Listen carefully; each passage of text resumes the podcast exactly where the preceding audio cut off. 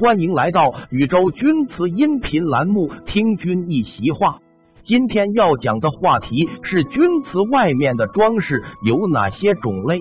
镂空又称镂雕、透雕，制作方法是在器物未签时，将装饰花纹雕通，然后直接或施釉进行烧造。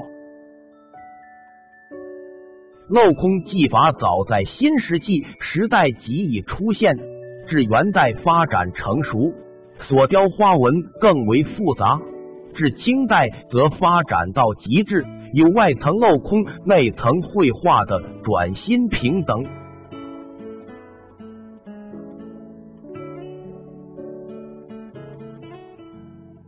其工艺技法为：在手拉式或磨制的坯体表面喷上清水，使坯体湿润。用铅笔在坯体上勾勒出纹样，选用刻刀将纹样与空间加以区分，然后用锋利的小尖刀将镂空的部分全部雕透，再采用半刀泥等雕刻手法，在纹样表面雕刻出结构和细部，再把镂空转角尽可能修圆，避免由死角开裂，最后。做镂空和纹样之间的调整，镂雕完成后可直接素烧，施釉后人窑烧制。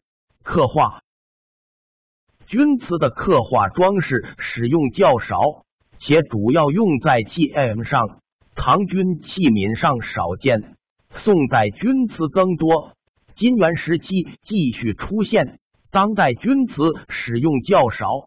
刻画装饰般选用斜面刻刀，在未干的坯体表面采用半刀泥剔挂等手法，将坯体表面刻画出凹下去的纹样。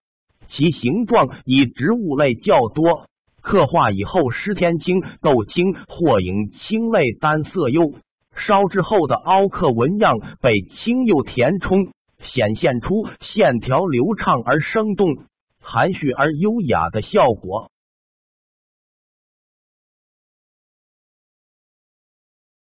其工艺技法为：在未烧制的器物表面用软铅笔或浅墨汁轻勾出纹样，然后在坯体表面喷或刷层清水，选用斜面刻刀，采用半插刀的方法刻画主要纹样。然后再小斜面刻刀，将纹样中的结构和层次细致刻画完毕后，施天青引青釉烧成。当然还有其他的技法，这里就不一一陈述了。